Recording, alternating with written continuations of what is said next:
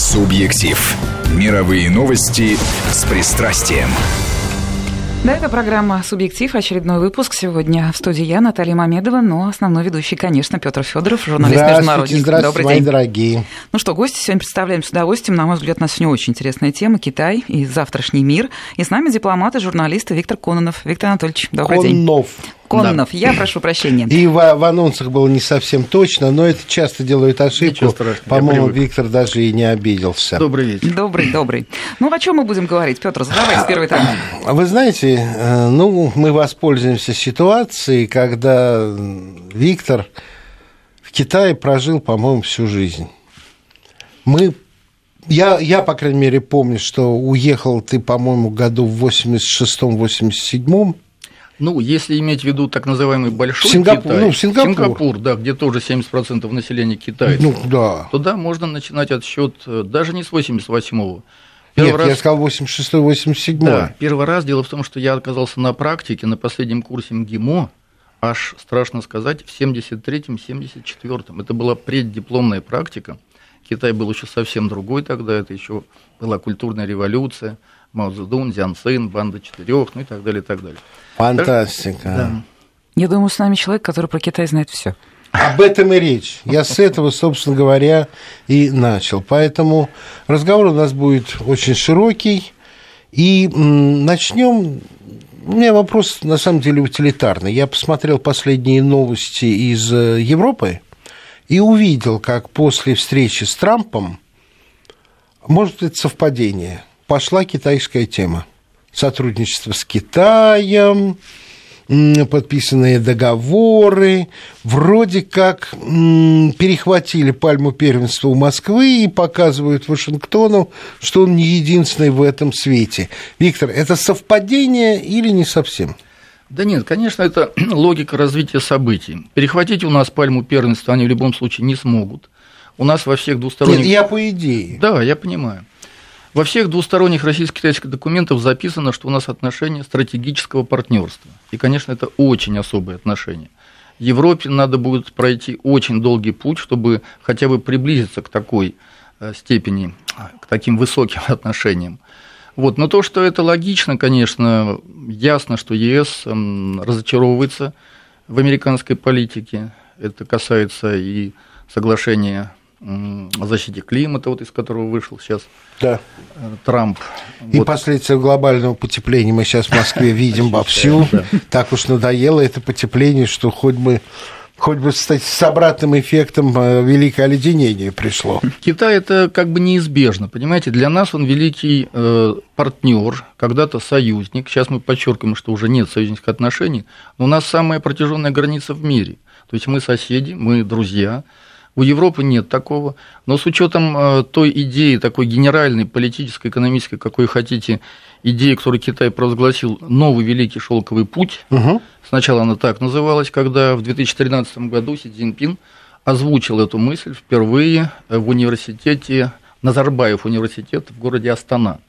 Место тоже, кстати, выбрано не случайно, потому что Центральная Азия – является, конечно, одним из основных направлений вот развития вот этого Это понятно, пути. абсолютно. Да. Потом, Потом название изменилось, да. один пояс, один путь, Сначала... а теперь уже третий. А, еще Сначала экономический пояс ага. шелкового пути, ЭПШП, знаете, такие вот да. аббревиатуры, они недолго живут, но мы к ним, китаисты, тоже успели привыкнуть. А теперь, ну, в шутку иногда называем ОП-ОП один пояс, один путь. Да. А, я слышал, что уже переназвали, уже инициатива чего-то. Ну, вы знаете, вот э, последний... Как будто они открывают это угу. дело не как, э, как бы скажем, э, свой проект, а угу. как будто всех согласных приглашают угу. вложиться со своими идеями. Есть такой момент. Ну, по крайней мере, последний саммит, куда они пригласили глав государств, правительств, где был Владимир Владимирович Путин в Пекине, да. это в середине мая, был глава Генсека ООН, вот он назывался по-прежнему «Один пояс, один Это путь». так. И, конечно, это, э, ну, если хотите, вот становится стержнем китайской дипломатии и внешнеэкономической стратегии. И, на мой взгляд, здесь можно обсуждать самые разные аспекты, потому что там и инфраструктурные проекты, энергетические, но для меня вот ключевым словом все таки является слово «путь». Раз от великого шелка пути началось, то вот этот путь, это транспортное... Не, не, неохота да. тебя сбивать, но угу, ведь ничего. это несколько путей. Несколько, совершенно И верно. сухопутных три, и морских несколько. И когда я посмотрел на, на внимательно на достаточно подробную карту, что касается морского пути, поправь, если я не прав, такое впечатление, что он проложен с максимальным удалением от э, американской базы Диего Гарсия, максимально прикрыт существующими китайскими военно-морскими базами.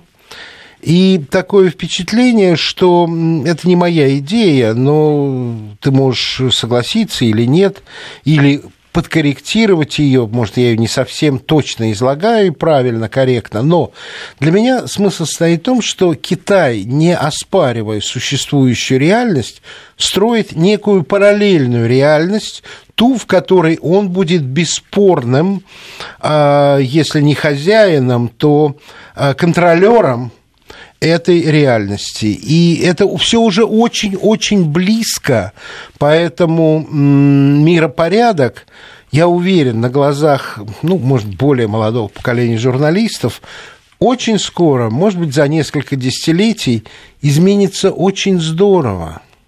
Насколько это так, я не, не знаю. Вот тебя хочу услышать? Ну, я бы напомнил, во-первых, э, само название э, государства под названием Китай. Поднебесное. Не только. Срединное царство. Срединное царство. Джунго. Джун – середина. Они себя всегда считали в центре мира. Это не то, что Китай центризм, но на самом деле вокруг считалось много тысяч лет назад. 4 Варвары одни. Варвары, да, совершенно верно. От которых надо защищаться. Ну да, отсюда Великая Китайская стена и так далее. Но вот дело в том, что когда мы смотрим сейчас на карту нового шелкового пути со всеми ее разветвлениями, Китай на самом деле снова находится в центре. То есть вот та древняя китайская идея, она как бы находит уже свое воплощение. Ну, понимаешь, опять я это приводил не раз на всяких встречах, э, но э, история говорит очень простую вещь. До начала промышленной революции в Европе в Китае концентрировалась от трети до половины всего мирового производства. Поэтому Китай сейчас всего лишь возвращается к тому положению в мире, которое он занимал на протяжении долгих-долгих столетий. Это верно. Дело в том, что в китайских школах, вузах э, вот карта мира, она выглядит немножко по-другому чем у нас, привычная. Ведь для нас, ну, как бы европоцентризм, он неизбежен. Да. И когда мы смотрим на карту мира, у нас как-то Европа вырисовывается. А у них? А у них Китай, то есть вот эти вот полушария, ну, как бы они немножко по-другому, что ли, расположены. То Китай все раз... Как будто вы глобус да, повернули да, так, чтобы да, Китай да, был, да, да, и другое. дальше идет проекция. Вот, и говоря о том, что вот они учитывают современные реалии, безусловно, Диего Гарсия и так далее, но дело в том, что они очень глубоко это, что называется, фундируют, вот обосновывают тем, что э, древний мореплаватель Джен Хэ, да. Джен Хэ, вот этот гигантский флот построенный, да, который доплыл, оказывается, чуть ли не до берегов Антарктиды, потому что на древнейших китайских картах вдруг обнаружилось Адрес Антарктиды очень точный. Очертания берегов, которые угу. сейчас покрыты льдами, там, многометровыми и так далее. Возможно, кто-то действительно путешествовал. Поэтому, когда они говорят о Великом морском пути, они на самом деле его продлили сначала, ну, до Юго-Восточной Азии, это совершенно естественно, да. потому что это всегда были торговые партнеры. Вот в Индонезии, например, где тоже довелось мне работать, там есть город Семаранг, абсолютно китайский город, потому что именно туда заходили эти джонки угу. с фарфором, до сих пор там в море находят осколки этого и фарфора, и монеты и так далее. А оттуда дальше, оттуда уже до Австралии, в общем-то, рукой подать. Да. Поэтому и Австралию с Новой Зеландией они тоже как бы уже включают так, по крайней мере, на перспективу в этот великий э, морской путь. И там же Африка. То есть не то, что традиционные, понимаете, то есть они ее сделали такой, ну, генерализовали, если можно. К нам ведь шелковый путь заходил, ну так, фрагментарно. Это через Центральную Азию, виду к нам э, на территории современной России. Ты знаешь, где был конец шелкового пути? Ну, Ближе ну, что всего считать к нам? концом? Они же все ответвлялись. У нас это Алтай, между прочим. Ну, сопредельный там Центральная Азия, Монголия угу. и так далее. На Алтае до сих пор там массу находят всяких вот артефактов там, и, естественно, там был чай, и шелк и так далее, и так далее. Концом не знаю, что считать концом. Одна из теорий, она отчасти подкреплена, окончанием его был э, Хазарский Каганат, uh-huh, Итиль. Поэтому э, ближе всего к Киевской Руси, э, к Великому княжеству Литовскому, как специалисты по сбору налогов и э, других вот этих вот таможенных сборов, акцизов, были специалисты из Хазарей. И они приглашались великими князьями, и в Киев, вот на Подоле первое поселение, были как раз э, хазарские иудеи. И в Литву для организации фискального и банковского дела – Поэтому считается, что один из наиболее удаленных э, или приближенных к Европе финальных точек это был как раз Великого шелку пути, я имею в виду сухопутного. Угу. Потому что дальше это возможно уже каким-то морем на перекладных в Иран, поскольку это Каспийское море сухопутным путем через Черное море в Византию и в Венецию.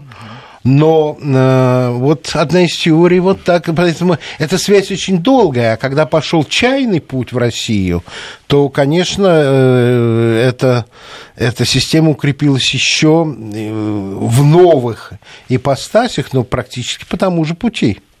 Согласен. В новых реалиях, конечно, схема нового шелкового пути, она очень разветвленная, и она достигает таких точек, которые, конечно, тогда, ну, во времена караванов верблюдов, до Роттердама никто не доходил. Да. Но сейчас такая идея, о которой можно было всегда мечтать, Евразия от Атлантики до Тихого океана, вот благодаря этой схеме эм, китайского нового шелкового пути, в которой они действительно хотят вовлечь как можно больше стран и призывают активно. Хотя они сами, конечно, тоже и создали э, фонд шелкового пути порядка 40 миллиардов долларов, угу. и создан банк специальный, Азиатский банк структурных инвестиций, порядка 100 миллиардов. Вот туда входят в правление представители ряда стран. Конечно, вот э, мое, ну, неискушенное, может быть, мнение, я имею в виду, что я не такой глубокий экономист в этом смысле. Ну, ты чувствуешь аспектов. страну, иногда это... Да, для меня это прежде всего логистика, это инфраструктура. И вот эти э, гигантские транспортные проекты, ну, тем более в Китае я действительно много где бывал, э, и вот сейчас меня не устаю, как говорится, поражаться этим современным железным дорогам, да. где со скоростью 300 км в час – не так давно уже можно теперь пересечь, э, то есть проехать весь Китай от севера на юг, и точно так и же. В том числе востока. самая высокогорная дорога. И да, и они на Тибет даже построили, да. Это строило, строили бойцы Народно-освободительной армии Китая, они угу. не скрывают это у них. Наташа. Безопасно что? это все. Да, абсолютно. Я сам ездил сколько угодно. Вы знаете, я старым железным дорогам могу не доверять. Вот, к сожалению, ну, опять же, не, не хочу здесь выступать в роли эксперта. Когда мы строим э, скоростные дороги Москва-Петербург, допустим, где должны летать там сапсаны с огромной скоростью, но колея-то остается старая, понимаете?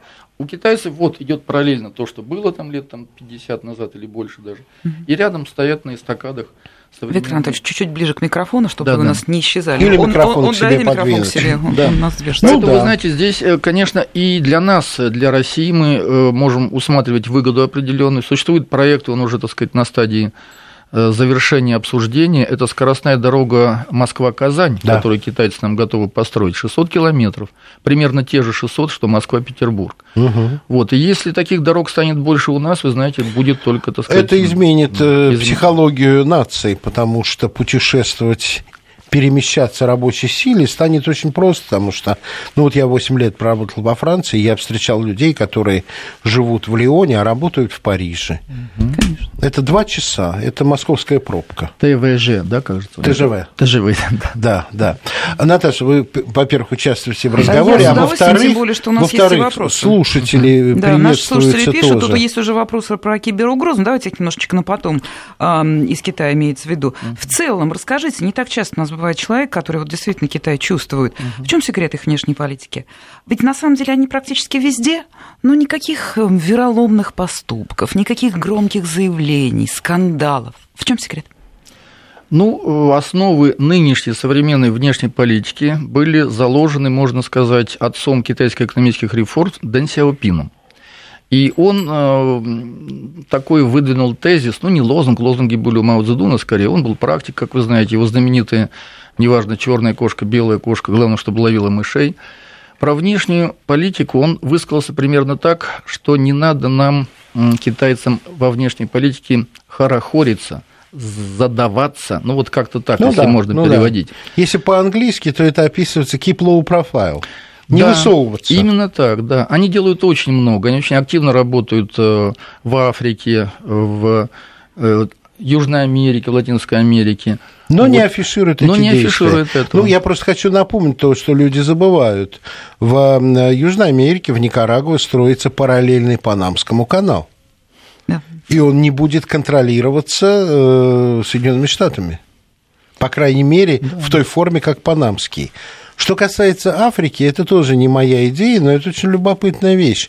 Они очень здорово подвинули главную мировую товарно-сырьевую биржу, лондонскую, потому что в Африке они строят а, госпитали, а, железные дороги, просто дороги, школы, а, Порты. больницы, да, порты. И бартером, минуя лондонскую товарно-сырьевую биржу, получают африканское сырье. То, что им нужно, потому что есть еще один момент, который все время нужно учитывать. Китай по запасам минеральным, по их богатству, третий после России и США. Вроде бы там очень много всего, но иногда им нужно то, чего не хватает. В том числе, если я правильно понимаю, и земля хорошая Совершенно для выращивания сельскохозяйственной продукции. В Африке они арендуют, ну, берут в какое-то пользование на многие годы земли и выращивают там именно то, э, что, может быть, в их условиях э, Хуже растет. хуже растет, совершенно верно. И тогда это прямой экспорт, собственно, со своих плантаций. А чего не хватает Китаю? Вот я продолжу мысль Петра. Вот реально, вот если сейчас современный Китай, многим он представляется совершенно справедливо очень сильным, самодостаточным государством. Безусловно. Ну, знаете, в смысле минеральных э, ис- ископаемых, конечно, ископаемых, конечно, каждой стране чего-то. Вот, опять же, не специалист, может быть, в геологии глубокой уж, но редкоземельных металлов, например, им не Мгм, хватает. Совершенно верно. Или металлов, скажем, вот такой э, платино-палладиевой группы. То, что они э, импортируют из России, это продукция норникеля. Потому что побочный, так сказать, результат вот работы Да-да-да, норникеля да. это палладий, платина. Они э, не должны восприниматься только как э, драгоценные металлы. Да, из них Это делают ювелирные- технические металлы, без которых очень развитие важно, очень да. тонкой а, электроники. и катализаторы Да. для автомобилей. Да. Вот эти стандарты высокие Европа 5, Европа 6, к которым Китай тоже идет. нереализуемы Абсолютно. без, без этих. Основа это вот эти самые катализаторы, которые очищают выхлопные газы и так далее, и так далее. Так что Китаю тоже есть У что. меня есть вопрос, который меня очень интересует, но он совершенно не касается политики. Он касается моего углубления понимания Китая. У китайцев есть чувство юмора? Есть, но своеобразное, своеобразное. Если э, китайцу рассказывать анекдот, ну вот наш, который мы друг другу можем рассказать, он м, должен, ну, во-первых, повертеться у нас, пожить, может быть, знаете, вот так вот вот. я да. хочу сказать, те, кто хорошо знает русский И язык, русскую обязательно хорошее литературу, знание русского языка. они да. анекдоты понимают. И анекдоты когда, понимают. да. когда мне переводили китайский анекдот, я просто интересовался этим. Для меня очень важно для понимания национального характера вот это ощущение чувства юмора. Вот э, мне недавно рассказали, э, что такое японский анекдот, чему японец хохочет. Это, скажем, про человека, который пришел в ресторан и очень долго-долго выбирал себе лапшу take-away, продумывал, как это лучше сделать, какие сочетания сделать. Он купил и с радостью понес это домой, положил палочки, достал салфетку, все, и опрокинул эту лапшу. Вот японцы умирают со смеху. Для них это страшно смешно. Где... Ну, в общем, да, мы так немножко брови поднимаем. Совершенно Ну, верно, да. совершенно верно. Когда я э, вот э, шутил с, с моими коллегами-китайцами, не, не, не, не знающими так глубоко русский язык, это э, куда-то вот уходило, терялось. Но что-то было абсолютно понятно. Так вот, перед большим-большим-большим китайским собранием я... а, первый раз попав в их новое здание телевизионное, очень э, странной формы, как раз напомнил, что э, пекинцы остроумно назвали это здание «штаны». И я увидел, как слегка напряглись лица, но тут же Наташа вспомнил э, историю посещения Леонида Ильича Баку и сказал, широко шагает китайское телевидение. И вот тут они засмеялись, хотя этого бэкграунда было неясно. Вот, поэтому я себя поправил. До этого я был уверен, что у них нет чувства юмора вообще. Ну, а вот, бывает. кит- ки- ну, да, вот бывает. китайский анекдот, расскажи какой-нибудь. Вот чему, чему бы Виктор смеялся? Не начинайте, а сейчас сразу после паузы и новостей вот с этого начнем. Как раз у вас будет буквально Да. там И пару минут время. подготовиться. Да. А я пока напомню, что у нас в гостях дипломат, журналист, китаист Виктор Коннов. Это программа «Субъектив». Вернемся через несколько минут. Субъектив. Мировые новости с пристрастием. Продолжается программа «Субъектив». Сегодня у нее в гостях дипломат, журналист, китаист Виктор Коннов. Виктор Анатольевич нам обещал рассказать китайский анекдот. Речь шла о юморе национальном. Юмор существует, но мне приходилось сталкиваться только с юмором тех, кто или хорошо говорит по-русски, пожил у нас в России, или же, наоборот, имеет э, англоязычное, что называется, такое образование и так далее. Вот тогда уже начинается игра слов. Скорее, это вот так. Ну, это интернационализированный такой. Да, а нет, ну, народный. Тем не менее, вот хорошо, Слушай. я приведу пример. Значит, да. Ну, делают комплимент э, жене, допустим. И по-китайски это звучит так. Ваша жена очень красива. Не да фужем, фэйчан пьяолян. Я должен ответить из вежливости, где уж, где уж там, нали, нали. И потом сам Китай, значит, смеется и говорит по этому поводу анекдот. Ну, частично по-русски, по-английски будет понятно. Вот так же джентльмен делает комплимент, ответ получает такой «где уж, где уж», значит, where, where по-английски. Совсем Ev- по-другому. every- everywhere. Вот так они могут тонко шутить. Да. Обижаются, если, допустим, кто-то, что-то из иностранцев, ну вот что называется на уровне перевода, незнание досконально китайского, обижаются или понимают? Они понимают, но главное, чтобы не обидеть китайцев, вообще самое страшное, самое последнее дело, тем более для китаистов, это э, заставить китайца потерять лицо, что называется. Ну да. Вот могу просто привести такой пример из личной практики. Ну, раньше были в ходу застолья такие пышные, с возлияниями и так далее. Сейчас все гораздо более строго и так далее. На моих глазах за 8 лет Да, изменилось. да, да, сильно изменилось. Ну, поскольку мне приводил, приходилось работать давно уже, и вот э, помню в Шанхае круглый стол, и у них есть такой тостующий, в обязанности которого Типа тамады. Обойти весь круглый большой стол, всех гостей, и маленькими рюмочки, как у них все это Ну пьют, да, 25-30 наперсточки. грамм, с одним другим. До Когда утра он не разойдешься при таких. Нет, но вот дело в том, что когда подошел ко мне раз, когда другой, что-то мне показалось не так. И я, ну, так деликатно, можно, говорю, твою рюмочку? Попробовал, там была вода. Я, чтобы его, как говорится, не осрамить, естественно, сделал вид, что все нормально. Вот, и он мне был после этого очень и очень благодарен. Что я Сохранил лицо. Сохранил лицо, Сохранил совершенно лицо. верно. Но хитрости такие бывают. Интересно. Я не знаю, если, это, если эти вопросы, потому что если их нет, я счастлив, а если их латентно стесняются задать, я все-таки задам. Дело в том, что я, по крайней мере, вот э, долгие годы, ну, уже 8 лет, связанный с китайской тематикой, не, буди- не будучи китаистом, а чисто вот по менеджерской телевизионной работе, Обращая, обратил, обратил внимание на то, что попытка вбить клин между Россией и Китаем, она есть, и мне кажется, она записана как одна из задач Госдепа, и для реализации этой задачи вбрасываются время от времени вот такие вот фобии относительно китайской экспансионистской угрозы. Ты киваешь головой, согласен? Нет, я просто знаю, что это вбрасывается. Вот Ты я- знаешь, что вбрасывается, да. Да. что это не само собой возникает. Вот это очень важное подтверждение от тебя, что это не моя конспирология. Но, с другой стороны, могу так сказать. Конечно, никакой политической экспансии нет.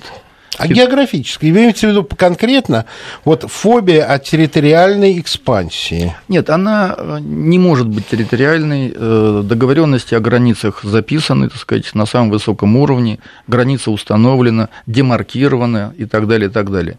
Дело не в этом. То, что идет активное экономическое, ну, скажем так, продвижение, я бы сказал, Китая. Это разные вещи. на территорию российского Дальнего Востока, Сибири. Конечно, ну, так уж если говорить откровенно, какие-то опасения могут вызывать это у местных жителей. Скажем, вот э, недавно встречалась делегация из Иркутска и так далее, вот они сейчас обеспокоились судьбой Байкала. Это не значит, что Байкал вдруг станет китайским. Но на самом деле на уровне проектов выдвигаются... Э, Интенсивная эксплуатация. Нет, Говорили еще, о каком-то трубопроводе. Совершенно верно закачать туда трубу и гнать эту воду байкальскую в засушливые районы Китая, например, там провинция Тинхай на это, север. это преступление, потому что Байкал – это питьевая вода. Совершенно верно. Практически дистиллированная, чистейшая и так далее.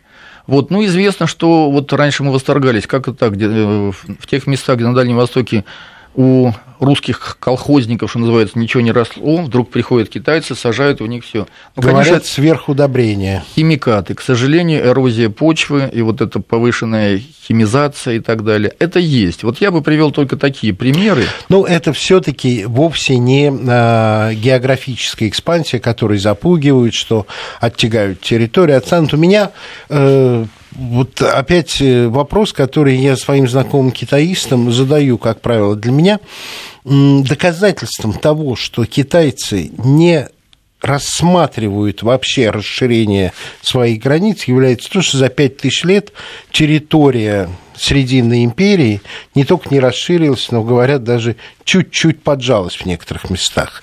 А второе э, соображение – это то, что мы знаем – сколько много кругом китайских товаров. Мы знаем о существовании чайна-таунов, но мы нигде не видим китайских кладбищ.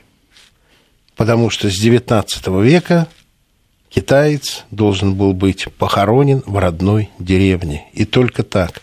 А вот то, что кости не брошены в мире, это для меня психологически, может, для русского человека чисто означает не твоя, не, не, не их эта земля – только в родную землю. И даже в XIX веке, когда китайские кули работали на золотой лихорадке, в Сан-Франциско их было полно, их кремировали и урны доставляли в деревню. И так по сей день? И так по сей день. Ну, не знаю, как в Калифорнии, да, ну, я лично не сталкивался с китайскими китайских кладбищами нет. на территории, да. Я почему с этим столкнулся? Я а, вдруг стал для себя, не для, не для журналистских даже целей, пытаться проследить судьбу почти 500 тысяч китайцев, которые во время Первой мировой войны Британии и Франции были наняты в Шанхае для э, подсобных работ на линии фронта. Копать окопы, поставлять боеприпасы, все. Где они?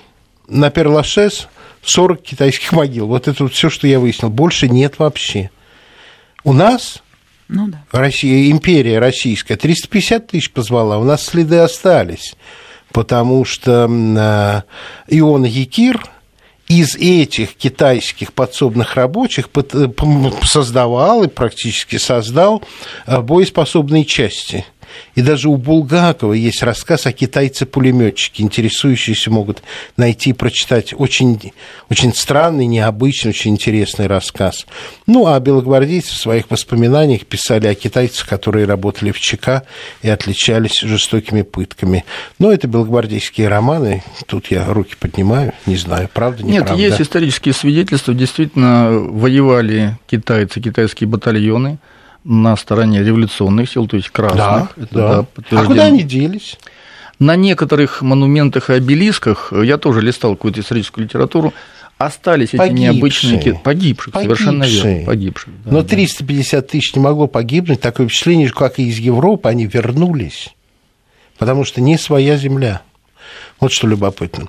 Но, э, по-моему, у нас скоро погода, Наташа. И у нас а... есть еще две с половиной минуты. Давайте ага. я вопрос Письма. Мне показался Слушайте, интересным. И в каком, в каком виде вот коммунистическая идея жива в сознании современных китайцев? Вот интересный вопрос. Ну, э, конечно, уже эпоха Маусдуна прошла. Ясно, что компартия существует. И вот в откровенных разговорах с китайцами, с которыми можно доверительно, что называется, говорить, ну, тоже вот, ну, вы строите фактически капитализм, да, ну, скажем, рыночную экономику. Да. Зачем Компартия? Что она дает? Как это сочетается? Также откровенно отвечает, это было очень ценно для меня. Понимаешь, Виктор, говорили мне, это огромный административный аппарат, это менеджмент. Это порядка, сейчас могу ошибиться, порядка 70 миллионов человек, членов Компартии, которые связаны вот с жесткой, так сказать, это вот стержень, который пронес весь Китай. А что, распустить Компартию? Ну, вот так, в порядке, так сказать, да. Тогда хаос, А если хаос, тогда он выплеснется за пределы, за границы Китая. То есть это форма, там внутри этой идеологии уже нет? Нет, идеология остается. Вы знаете, они иногда провозглашают такие вот ну, моральные принципы. Вот именно сейчас, при вот нынешнем руководстве китайском, это даже интересно, что рыночная экономика сочетается с какими-то высокоморальными. Ну вот если кто помнит... А как... это так. Это так, это так, да. У меня еще одно соображение, оно я на китайцах никогда не пробовал, но для меня Компартия Китая – это коллективный император который продумывает стратегию вот так вот надолго, чем Китай всегда отличался для меня от, от Европы даже, это долгосрочное планирование, план надолго не на время пребывания нынешнего председателя, не на время состава нынешнего ЦК, а туда-туда далеко-далеко. Вот то, что сейчас э, делается, это же не вчера было придумано. По слухам, Дэн Сяопинь распределил каждое десятилетие и поставил задачи на каждое десятилетие. Я не такой глубокий китаист. Но для меня смысл вот состоит именно в этом. Это коллективная мысль, это коллективная реализация плана, но, э, как бы скажем, э, э, все-таки для меня вот Китай теперь ближе, чем при Мао Цзэдуне, к состоянию вот этой вот коллективной социальной империи. Не знаю, насколько это укладывается хоть в какие-то Ну вот теперь давайте мы сделаем рамки, паузу. А после паузы... Продолжаем. Субъектив. Мировые новости с пристрастием. Ну, я еще раз с удовольствием напоминаю, что у нас в студии дипломат, журналист Виктор Коннов. Мы говорим о Китае, Китае современном, о его истории. Ну, так немножко, да, и про будущее ну, заглядываем. Да, у нас ну, такой да. разговор живой, разные темы захватываем.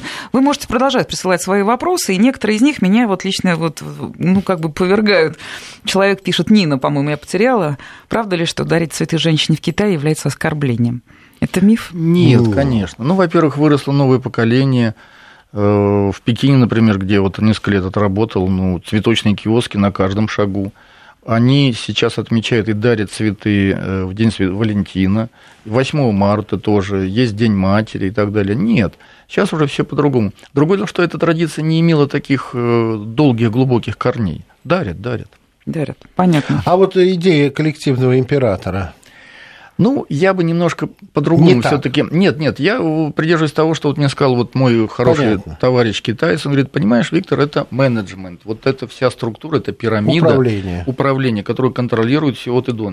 Все-таки полтора миллиарда почти населения и экономика такая суперразвитая, ну, практически уже первая экономика мира. Да. Она требует такой жесткой вертикали Скажи, власти. пожалуйста, вот эта вертикаль власти, несмотря на жесткость, вот то, что я увидел, она все-таки конфуцианским духом проникнута. Да, и в последние годы все больше. И на самом деле происходит определенное возрождение традиционных ценностей вот в виде конфуцианства. Соединение э, ну, социальной справедливости марксизма и, ну, или, или это Китай, грубовато? В Китае так никогда не скажут, конечно. Не скажут скажут. Нет, ну, на практике получается так, что вот иногда меня приглашали там на какое-нибудь мероприятие в Доме собрания народных представителей, где вот кроме гимнов, коммунистических лозунгов раньше ничего не звучало. Да. А тут обсуждались конфуцианские ценности. Ага. И это очень интересно сочеталось, ну, как сказать, и э, лозунги вот эти красные, по-прежнему красного такого да. цвета в Пекине, они тоже сейчас про, про, проповедуют вот терпимость, например, ну, не знаю, вот эти конфуцианские э, иероглифы даже, которые приходится вспоминать, потому что их давно не было. Вот в те годы, когда мы учили, но ведь тогда были э, цитаты Мао коммунистические да, да, да, цитаты. Да. И вдруг мне приходится спрашивать, слушай, а что это значит? А знаешь, это иероглиф пришел из конфуцианства, mm. из его бесед и изречений Лунь Юй, и вот он у него означал вот то-то и то-то, и сейчас мы это возрождаем. Это на самом деле интересно, да. Угу. Нельзя назвать это каким-то симбиозом, потому что никто никогда не скажет официально, что мы соединяем, допустим, Понятно. как они говорят, марксизм, ленизм, идеи Мао Цзэдуна и там, теорию Дэн Сяопина с. Но конфуцианство все равно остается. Скажи, пожалуйста, я для себя отмечаю, я трижды был некорректен. Наверное, все-таки сегодня в нашей передаче, наверное, все-таки структура э, мышления и восприятия мира у китайцев немножко другая, чем по крайней мере, у меня, у русского. Я бы не назвал это некорректностью. Просто вот мы, китаисты, которые уже многие десятилетия вот контактируем, работаем в Китае, мы проникаемся этим духом. И уже сам невольно ловишь себя на мысли вот на том... Но это немножко другой строй. Ну, это... Или ну, это просто знание? Нет, это другая немножко психология. Вот. Психология. У китайцев она немножко другая.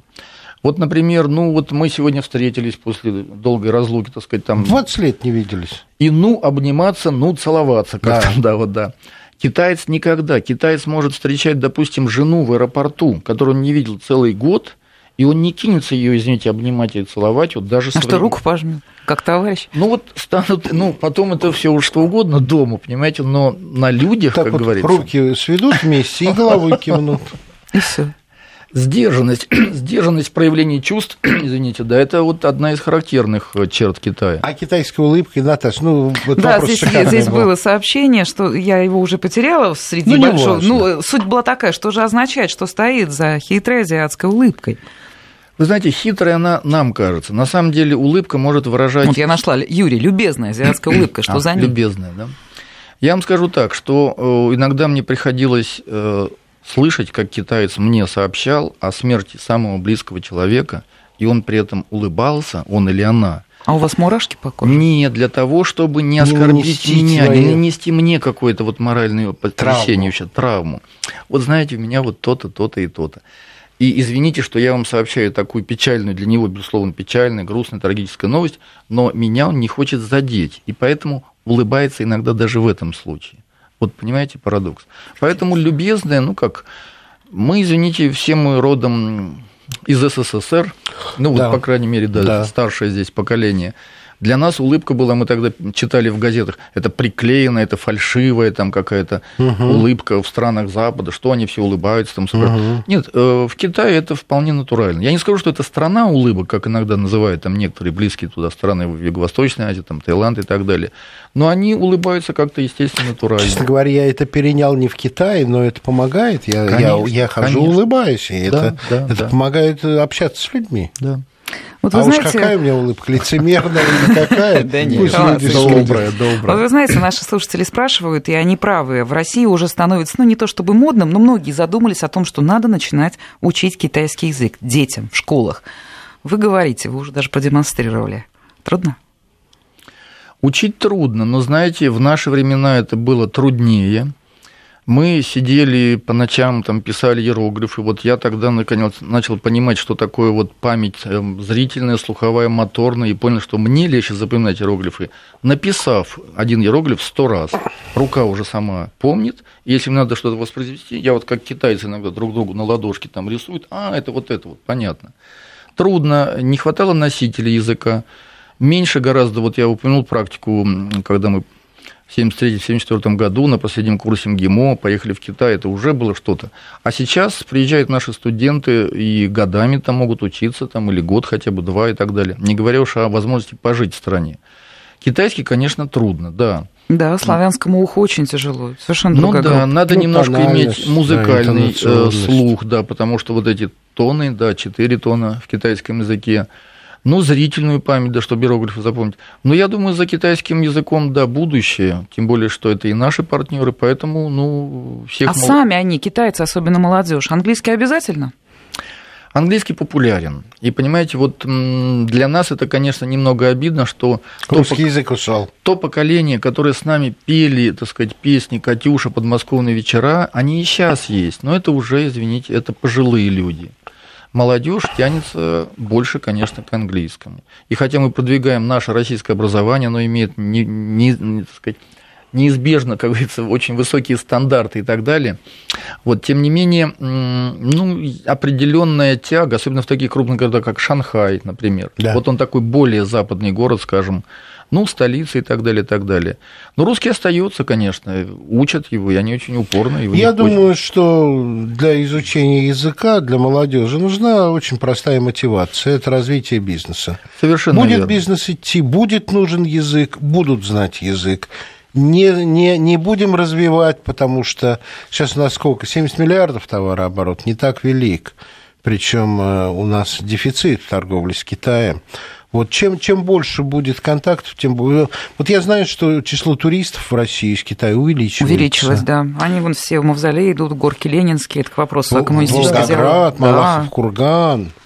Санкт-Петербург, жена у меня сейчас ехала в поезде, весь поезд был китайскими туристами заполнен. Пусть приезжают, ради бога. Ульяновск, Казань, Ну, это туризм. та же да, идея. да, да, Да, да, да, да, да. ты правильно дополнил. Ну что, вот у нас, собственно, осталось-то буквально там две с половиной минуты. Давайте отдадим их все-таки человеческим каким-то вопросам. Вот спрашивают, ну, я понимаю, коротко невозможно, но все-таки какой уклад китайской семьи? Э, Кто главный? Какого положения женщины? Вот эти все идеи, там, эмансипация, феми- феминизм, это все там присутствует? Или все-таки они немножечко придерживаются устоев своих старых? Да, знаете, устои старые, но тем не менее, вот те семьи, с которыми я знаком, муж готовит, между прочим. Муж на кухне хлопочет, как хозяйка. Потому что считается, что мужчина, ну, наверное, лучший повар, извините, не в обиду вам. Нет, нет, А говорят, в смешанных семьях же русские жены готовят, они начинают борщи есть и забывают совершенно свою китайскую кухню. Ну, смешанные семьи это вообще отдельная тема. Да, китайцам очень нравятся русские женщины, это все, всем известно, потому что вот такой стереотип, когда говорят о, о России, что первым приходит э, на ум? Ну, Красота наших женщин. да, мужчины у вас брутальные и немножко выпивают, скажем так, это вот про нас говорят, ага. а женщины у вас красавицы. Мгм. И- А у них мужчины выпивают? Вы знаете, меньше. Молодежь уже другая, уже другая питейная культура, уже стали Пиво. Пиво, вино, понимаете, уже крепкая эпоха крепких напитков. Ну, не скажу, что совсем ушла, но это осталось, наверное, там, в старом поколении. Все вот эти Маотай, там, Гаулян там, и так далее, вот эти вот. Китайская семья стремится по-прежнему иметь много детей, или это уже нет? Нет, ну, у них, как вы знаете, вот года Только- три только назад... ограничения снято. Нет, Ну, это все сняли, знают да, про два. снятие ограничений. Ну, вот внутри желание вот как бы иметь большую семью, это осталось или современный мир уже эти Уже идеалы немножко стирает? по-другому. Вы знаете, даже встречал я таких, которые, ну, допустим, люди творческих профессий, вот child free, то есть она Мгм. вот художница, Да, она все, вообще не, надо мне детей. И причем ей говорят родители, ничего, у тебя есть сестра, у которой там уже, допустим, двое. Будем считать, что род продолжается и так далее. Поэтому нет, конечно, решение было принято, но сами китайцы мне говорят, что немножко с опозданием. Пораньше бы им разрешить иметь второго ребенка. Мгм. Во-первых, это демографические проблемы могло бы быстрее помочь решить, потому что там провал определенный есть вот в рабочей силе и так далее. Что, все, что ли? Нет, нет, это мне мигает режиссер, что потихонечку подходит финал Да. нашей программы. Ну, собственно, да, она уже и подходит. Мы, мне кажется, только начали. А, Неисчерпаемая, интересная Ну, я страна, думаю, что, интересная. Виктор, ты должен при- прийти еще. Я просто спланирую Да. твой приход. Ну, а пока всё. Всем спасибо. много. Спасибо огромное. Спасибо.